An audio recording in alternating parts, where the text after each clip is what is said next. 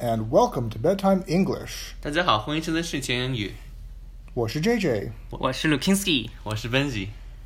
嗯，今天的节目呢，我们来给大家讲一个叫老鹰与甲虫的故事。嗯老鹰与甲虫的故事。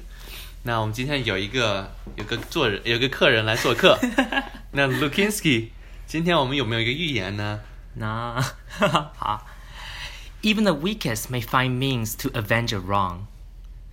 我再说一遍，Even the weakest may find means to avenge or wrong。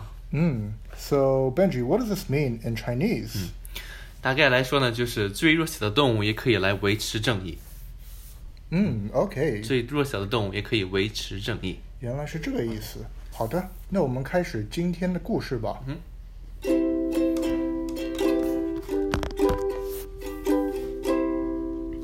One day, a hare who was being chased by the eagle ran to the beetle to ask for protection. 某天，一只被老鹰追捕的兔子跑到甲虫面前求它保护， Sadly, the eagle ignored the beetle and pounced upon her prey. The sweep of her great wings tumbled the beetle a dozen feet away. 很可惜，老鹰没有理会甲虫，猛地扑上兔子。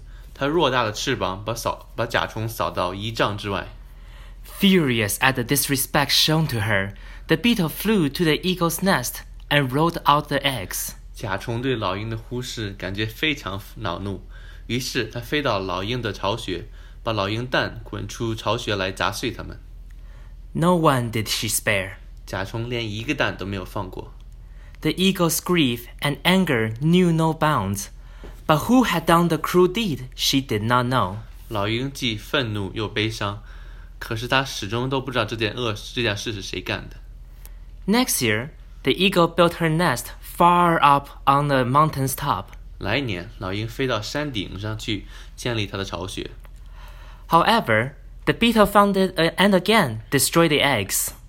可是甲虫仍然找到鸟窝的所在，再次毁掉老鹰蛋与巢穴。 In despair, the eagle now implored the great sun god to let her place her eggs in his lap. 情急之下，老鹰哀求太阳神，让他把自己的蛋放在神的怀里， There's none would dare harm them. 这样就不会有人敢去伤害老鹰的蛋了。 But the beetles buzzed about the sun god's head and made him rise and drive her away, and the eggs rolled from his lap. 可是甲虫不停在太阳神的头顶飞来飞去，飞得太阳神烦透了，让他不得不站起来。如此一来，老鹰蛋就从太阳神的怀里滚出来了。 The beetle told the reason for her action, and the sun god had to acknowledge the justice of her cause. 甲虫解释了自己的行为和动机。听完之后，太阳神不得不认可甲虫的正义感。 And they say that ever after, whenever the beetle appeared, the eagle did not lay eggs. 据说从此以后，在甲虫出现的时节，老鹰就再也不下蛋了。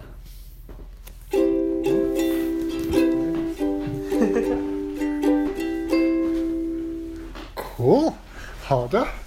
那么我们来看看今天的重点语句吧。The first word we're going to learn today is protect. 保护， Protect. 保护， Please protect me. 请保护我吧， Please protect me. 请保护我吧。 The eagle protects its eggs. 老虎，老鹰保护着自己的蛋， The eagle protects its eggs. 老鹰保护着自己的蛋。我们今天要学的第二个单词是 justice. 正义， Justice. 正义， Justice is in everyone's heart. 正义自在人心， Justice is in everyone's heart. 正义自在人心。 Is there no justice in the world? 这世上难道没有正义吗？ Is there no justice in the world? 这世上难道没有正义吗？我们今天学的第三个单词是 dozen。十二个， Dozen. 十二个， I have a dozen eggs. 我有十二个鸡蛋， I have a dozen eggs. 我有十二个鸡蛋。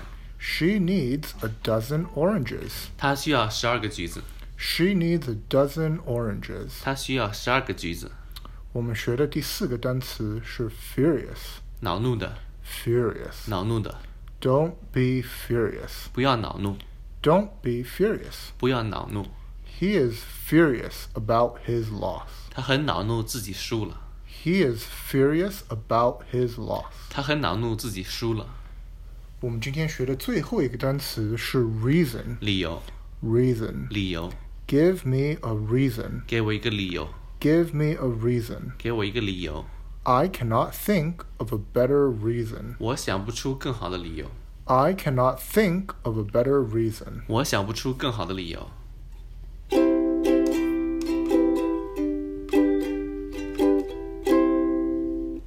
Alrighty，那么今天我们的故事就讲到这里吧。Thank you for listening, friends, and see you next time. 感谢收听，我们下期再见，拜拜。拜拜